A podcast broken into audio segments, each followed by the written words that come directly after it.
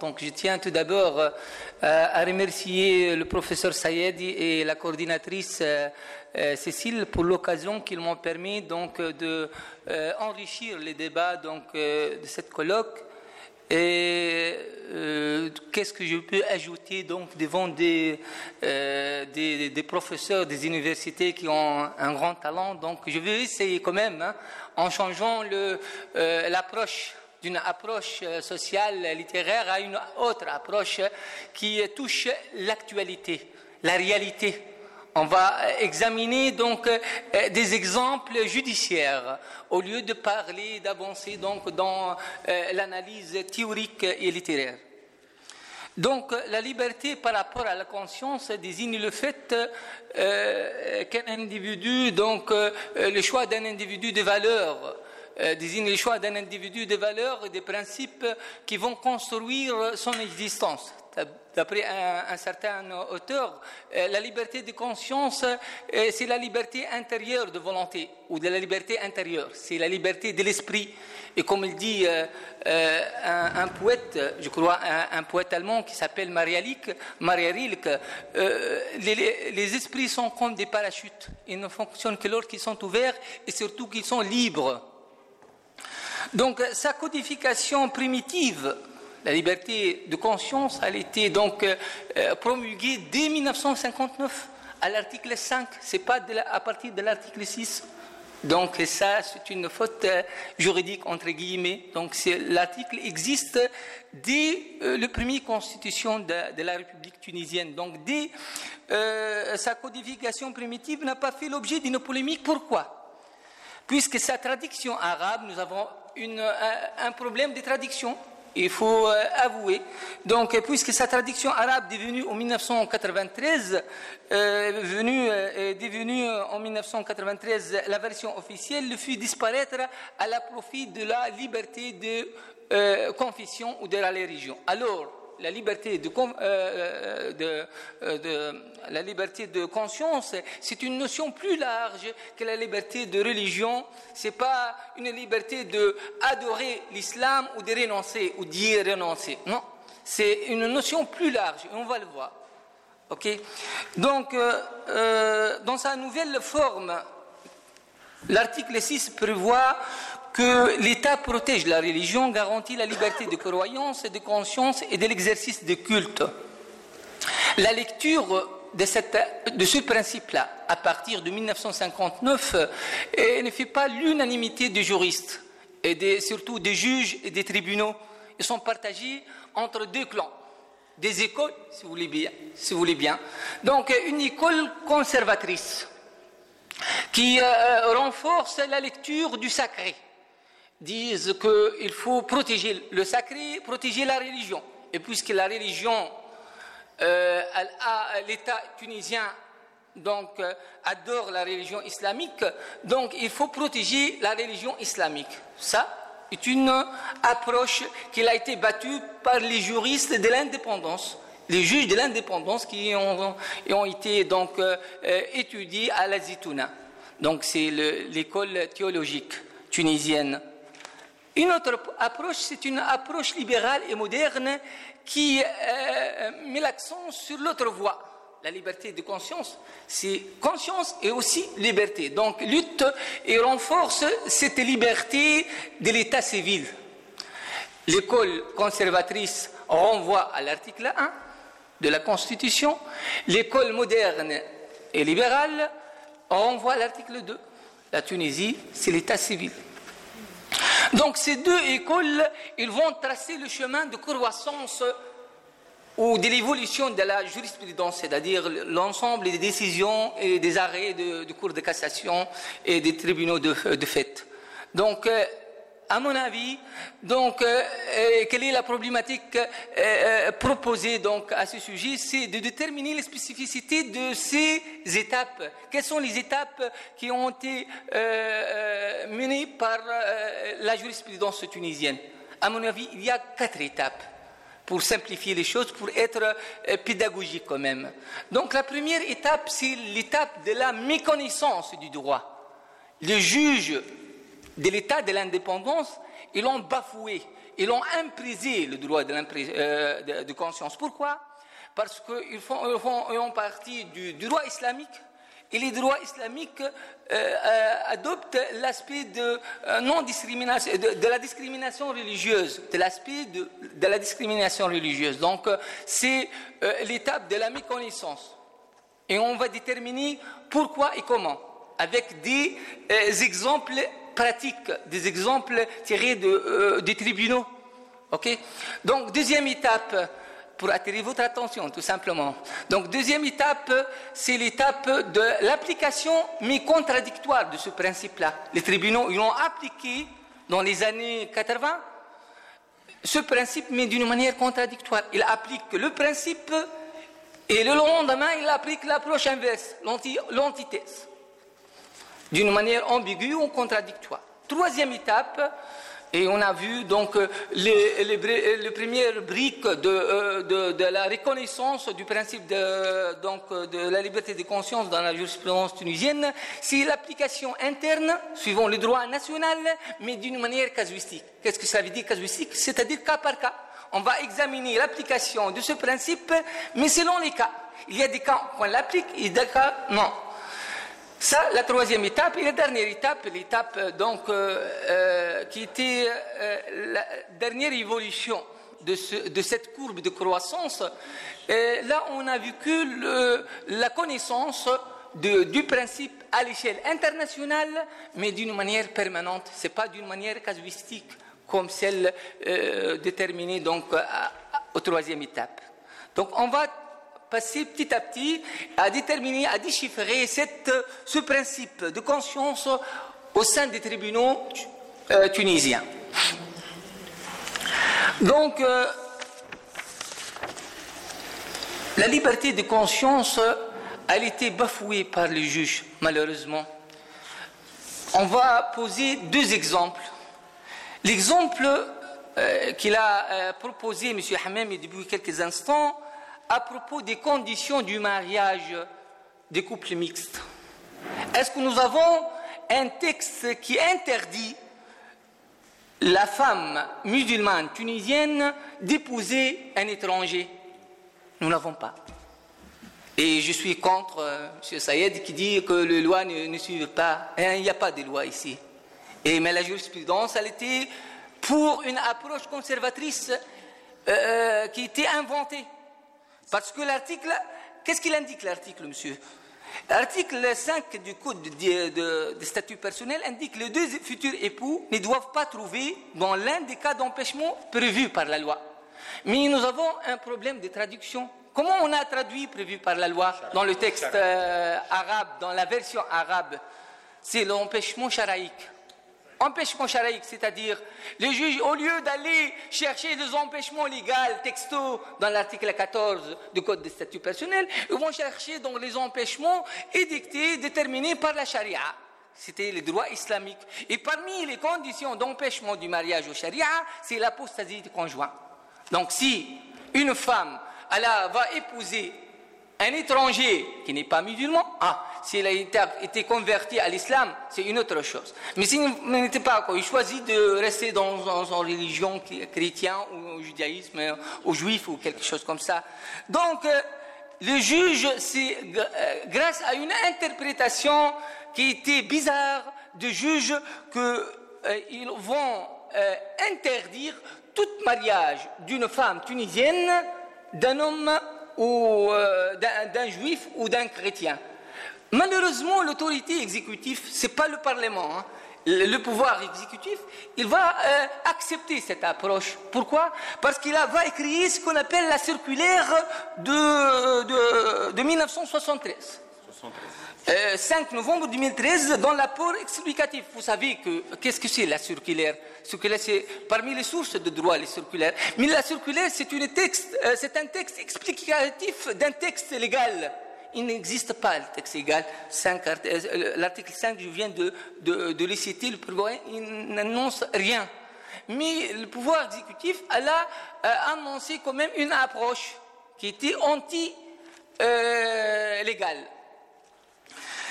Quels sont les effets de cette interprétation sur la jurisprudence Et cela, on va déterminer quelques exemples, trois exemples. Nous avons un arrêt qu'on appelle arrêt Houria. Qu'est-ce que c'est euh, arrêt Houria? C'est une femme euh, d'origine du Sahel, de Sousse, qui a marié donc euh, un juge français qui réside en Tunisie.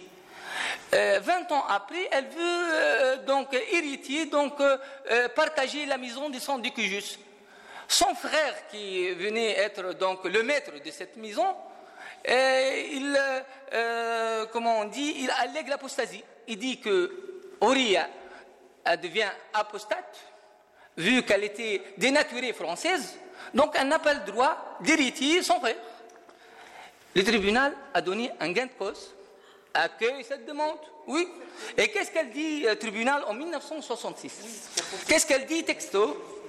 Qu'il est incontestable que la femme musulmane qui épouse un non-musulman, un non-musulman commet un péché impardonnable que la loi islamique tient un tel mariage pour nul et non avenu. Hein, il ne faut pas être bizarre, hein, euh, professeur, parce qu'il y a des autres exemples euh, euh, depuis, depuis quelques années. 1966, hein. quand même, c'est lointain, plus de 50 ans. 50 ans. En 2007, madame, madame Iqbal, le professeur Iqbal, depuis 2007, devant un tribunal de première instance, une femme tunisienne, elle a présenté une enquête de divorce contre son époux qui était tunisien. Pourquoi? Parce qu'il était converti en christianisme. Il était un Tunisien musulman. Euh, naturellement, il était musulman.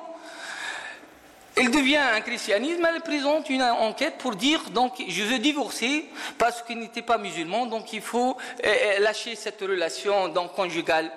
Le tribunal accueille sa demande de divorce pour préjudice et condamne l'époux donc à lui verser une réparation symbolique comme dommage moral.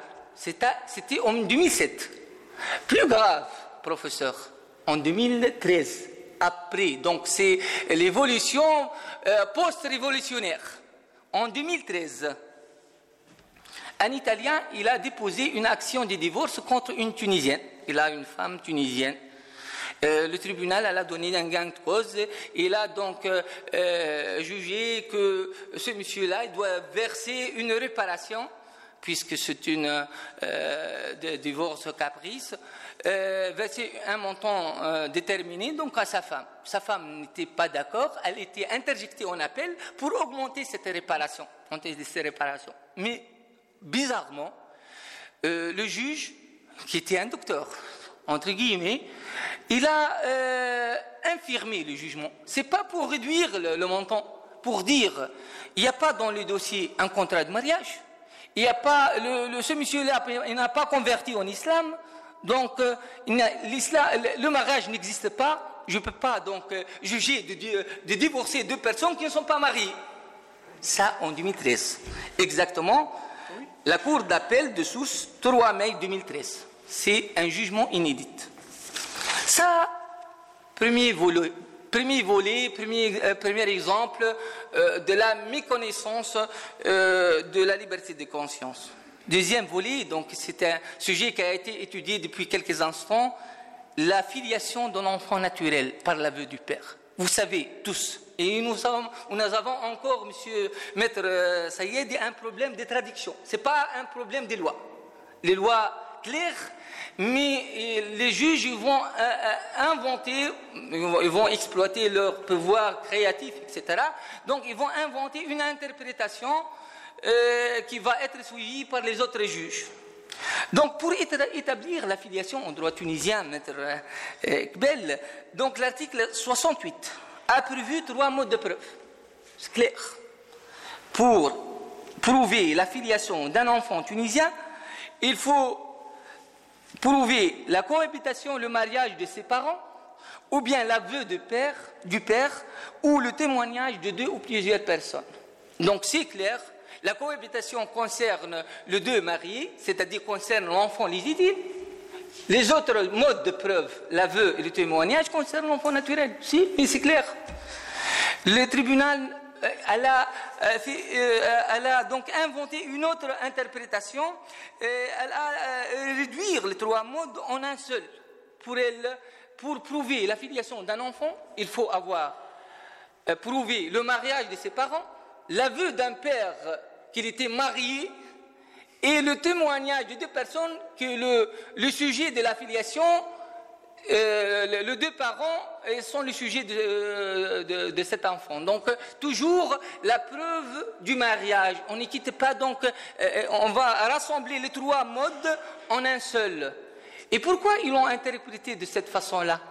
Ils ont, euh, ils ont donc cru bien qu'ils ont euh, expliqué le texte islamique texto. Qu'est-ce qu'il dit le texte islamique dont ils, ont fait un reflet à une citation célèbre du prophète? L'enfant doit être rattaché au mariage et l'amant doit être lapidé. Donc l'enfant doit être rattaché au mariage et l'amant doit être lapidé. Qu'est-ce que cela veut dire enfin? Donc le prophète Mohammed, il a assisté donc un conflit entre deux parents. L'un ils disent que ce monsieur fait partie de moi. Vu euh, donc l'un se réclame le mariage, l'autre réclame la vérité biologique. Le prophète tranche ce conflit positif, on l'appelle en droit, ce conflit positif de filiation, à la faveur de celui qui a réclamé le mariage. Mais le prophète ne dit pas que l'enfant naturel ne doit pas être euh, euh, prouvé, la filiation de l'enfant naturel. Il ne dit pas, n'assiste pas à un conflit négatif comme il était donc, euh, donc éparpillé dans notre, notre tribunal. Non, il n'a pas dit cela. Ils ont conclu cette opinion. Donc il y a un manque de lecture des textes organiques. Donc c'est une lecture neutre, c'est une lecture bizarre, d'après moi. Donc c'est la raison pour laquelle euh, toutes les décisions et les jugements des années 60, 70 et 80 ils se fondent sur cette étendue. Écoutez, euh, professeur, donc qu'est-ce qu'est l'étendue de la Cour de cassation à ce, propos? L'aveu qui laisse apparaître l'origine illicite de l'affiliation est nul et non avenu parce que contraire à l'ordre public et bonne mœurs. Alors, si on relit le texte coranique, c'est l'inverse le texte, euh, je sais, euh, je suis quand même, je suis à côté de, euh, du, professeur donc spécialiste comme Iqbal. Le, le, droit islamique lui-même consacre l'institution d'istilhaq. Qu'est-ce que ça veut dire? Istilhaq, c'est l'aveu du père, c'est-à-dire le père qui peut accrocher son enfant à l'enfant légitime, à, un enfant naturel ou, autre, à sa famille nourricière, donc il a le droit même en droit islamique.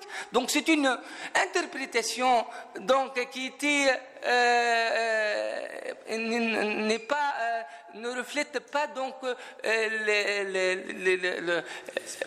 l'esprit du, du, texte coranique et de, de Sunnah. le texte applicable par le prophète et les citations du prophète. Donc c'est là en deux mots comment les juges ont euh, bafoué le droit euh, ou la liberté de conscience. Passer à, une deuxième, à une autre étape, l'étape de contradiction. Comment ils ont contredit ce, principe-là, le juge? Par deux exemples aussi. Partons toujours des exemples.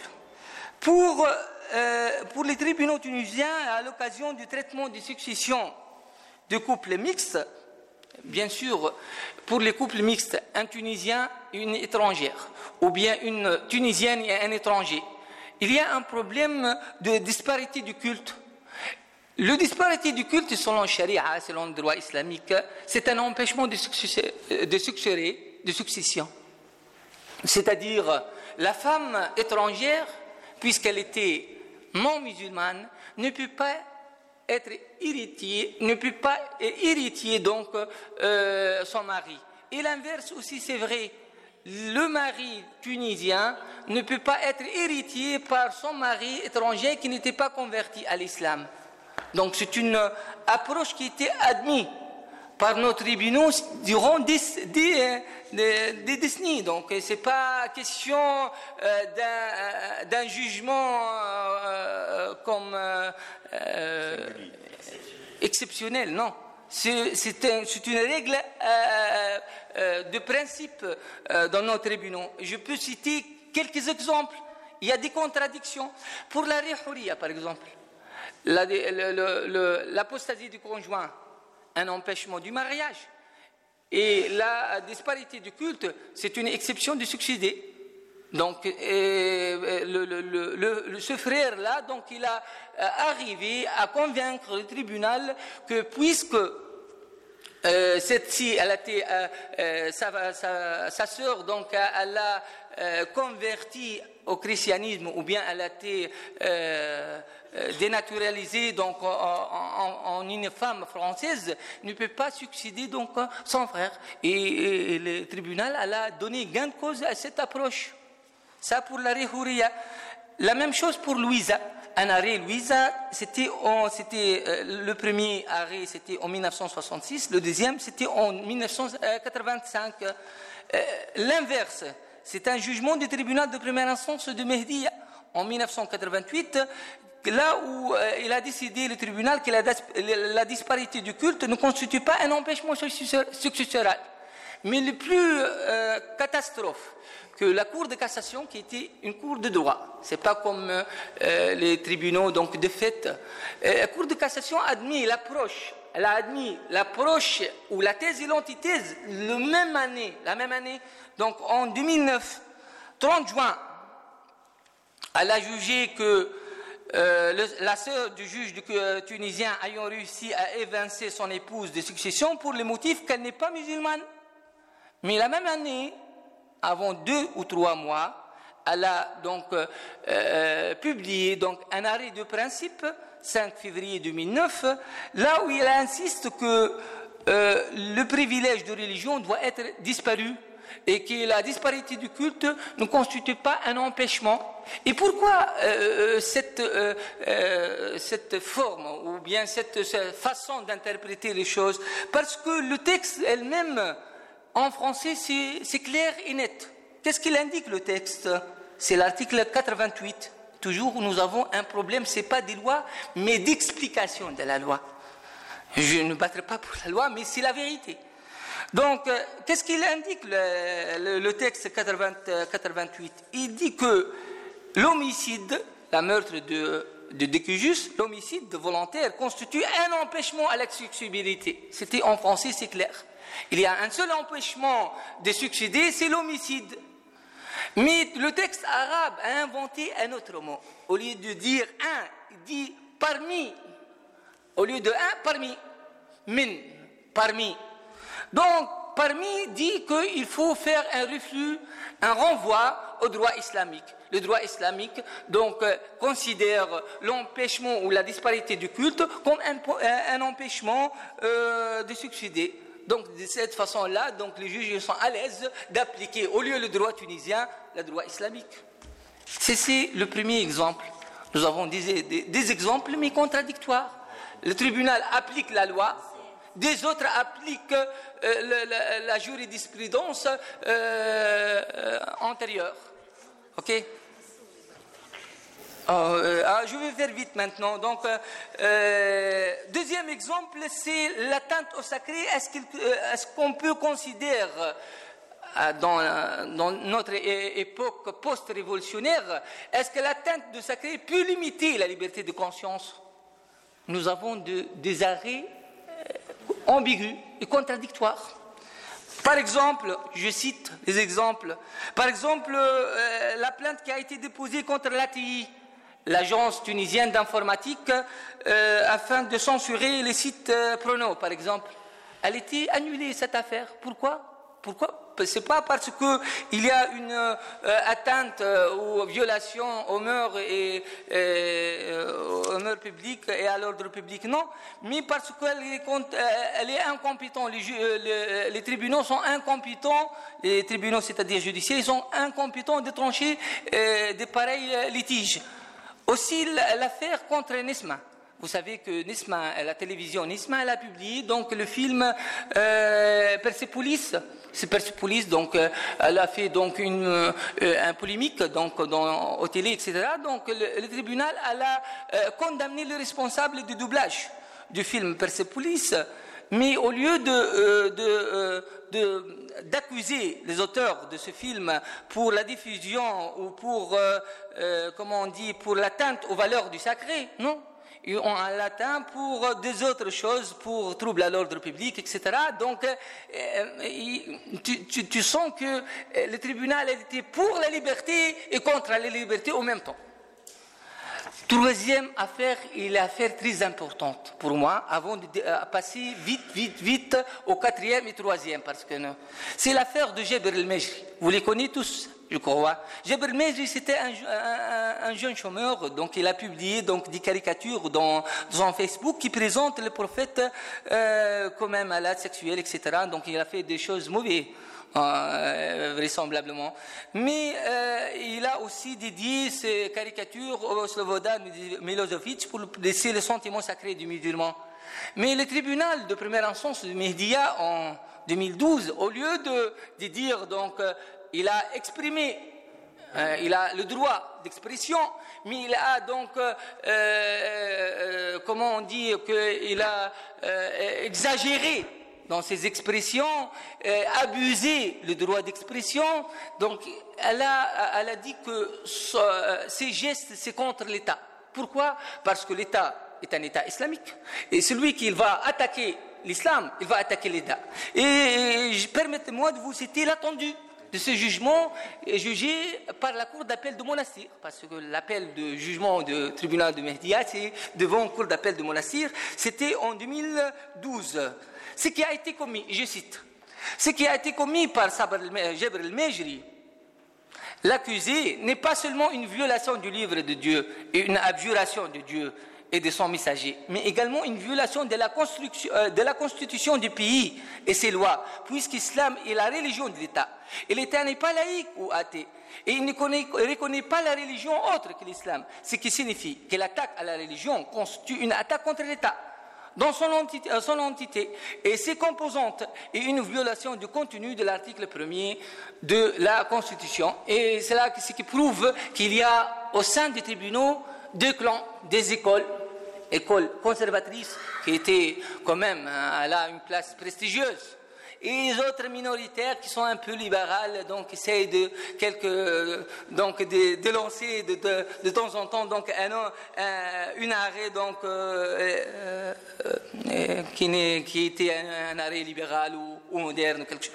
Troisième étape, c'est l'étape de l'application de ce principe, mais d'une manière casuistique. Vous savez que la mise en œuvre de cette connexion entre la liberté, l'acte politique et la conscience qui était l'émotion spirituelle est, traduite par deux mécanismes. Pour appliquer le droit à la liberté de conscience, il faut appliquer la liberté d'expression et la liberté de confession. Comment ils ont appliqué les tribunaux? Elle, a dit oui pour la liberté d'expression, mais sous réserve. Les réserves sont au nombre de deux les réserves de l'ordre public et de l'ordre politique. L'ordre public, lorsqu'elle respecte la réputation de l'armée, il ne faut pas attaquer la, réputation de l'armée. Et on a euh, vécu donc les affaires de Ayoub el-Mas'oudi, qui a attaqué le ministère des Défense, et l'affaire de Samir el-Ferjeni en 2011, l'autre 2013, l'autre 2011. Ils ont attaqué l'armée. Donc le tribunal dit oui pour l'expression, la liberté d'expression, mais non pour attaquer ou violer la réputation de l'armée. Aussi, il ne faut pas attaquer la vie privée. Et nous avons euh, dans la tête donc l'affaire de euh, Migalo. C'est un journaliste qui a euh, donc imité le voix du président de la République. Donc il a été accusé par calomnie, diffamation et aussi escroquerie parce que donc il a intervenir dans la vie privée du président de la République donc il y a des autres jugements donc, dans cette période transitoire. Je ne vais pas garder beaucoup de temps parce que ce sont des choses connues par tout le monde. Aussi, il y a la liberté de confession qui doit être soumise à l'ordre politique, c'est pas à l'ordre comment à l'ordre politique? La liberté de confession n'est pas soumise à l'ordre public, elle est, soumise à l'ordre politique, c'est-à-dire par le pouvoir exécutif. Et nous avons vécu le deux circulaires, fameuse, euh, fameuse circulaire, la circulaire de Mohamed Mzali, par exemple, de juin 1981. Euh, C'est circulaire du ministère de l'Intérieur relative à la fermeture des, des établissements de consommation pendant le Ramadan. Pour le droit tunisien, ne viole pas les gens de déjeuner ou non déjeuner, de respecter le ramadan ou ne respecter euh, pas le ramadan. Le contraire au droit marocain. Le droit euh, pénal marocain, et exactement l'article 226, exige pour les gens qui ne respectent pas, le non-jeûneur ne respectent pas le ramadan, être sanctionné de, de 1 à 6 mois de prison et d'amende pour le droit tunisien. Il n'affiche pas, n'existe pas. Mais paradoxalement, nous avons cette circulaire. Pourquoi faire? Et nous avons vécu, donc, les derniers euh, jours, le 1er juin 2007, le juge cantonal de Bizerte, qui a condamné quatre hommes à un mois de prison pour avoir mangé dans un jardin public. viole donc c'est une application exceptionnelle euh, d'une circulaire qui ne reflète pas la loi. La loi pénale n'exécute pas, ne pénalise pas celui qui ne respecte pas Ramadan. Il y a aussi un autre circulaire qui été dépassé, circulaire 108, qui euh, interdit aux femmes de porter le voile.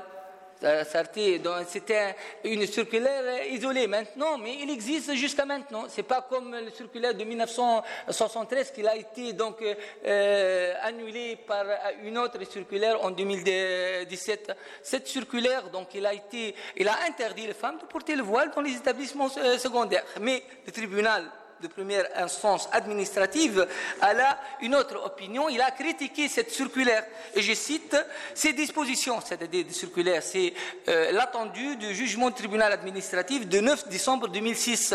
Ces dispositions qui relèvent essentiellement de la question personnelle ne reposent sur aucun fondement juridique et représentent une atteinte inadmissible à la liberté individuelle. Cette décision ministérielle représente une erreur politique qui ne peut que provoquer des réactions hostiles à des tensions. Et euh, euh, ce jugement, a été donc euh, consolidé par des avis du Conseil d'État, même français.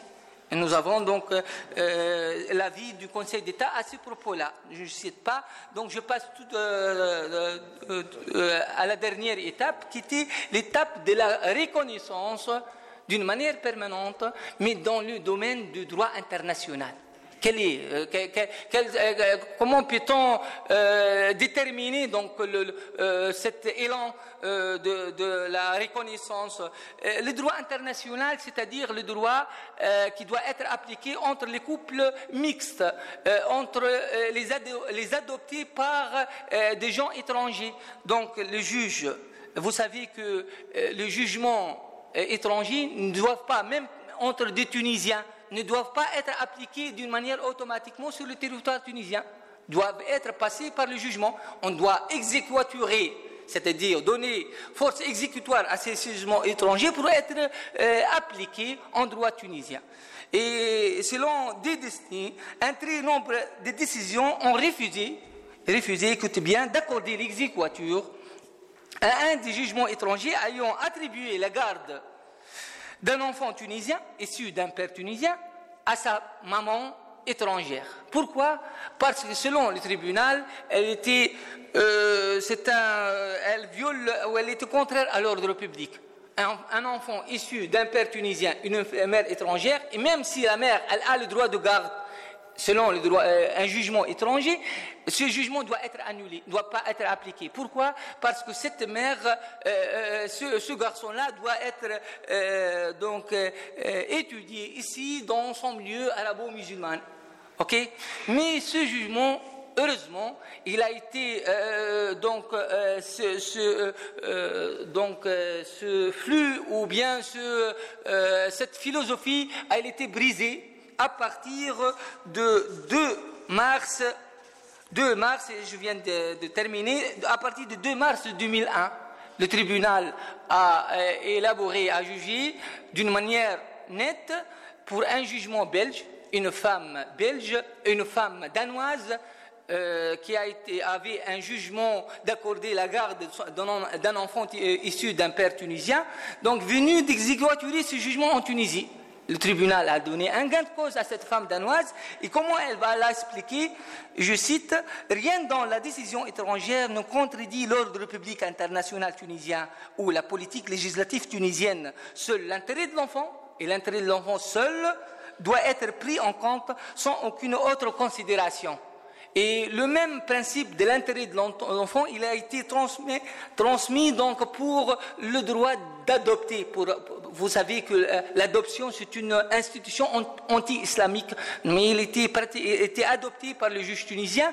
Et pour l'adopter, donc, euh, il doit être, euh, donc, doit être amené ou doit être élevé par sa famille secondaire suivant son intérêt. Si son intérêt exige la révocation de ce jugement, on peut donc rien euh, n'était contre. Les, procédures sont tous donc euh, à la faveur de l'enfant ou de l'abdoté pour que l'intérêt de l'enfant sera garanti. En tout cas, je conclus les étapes de l'évolution de la liberté de conscience au sein ou dans la jurisprudence tunisienne passent par quatre étapes. Étape de la méconnaissance, étape de la contradiction d'ambiguïté, arrivons à une troisième étape, étape de connaissance interne mais casuistique, arrivons à une dernière étape, l'étape de la connaissance à l'échelle internationale mais d'une manière permanente. Et merci.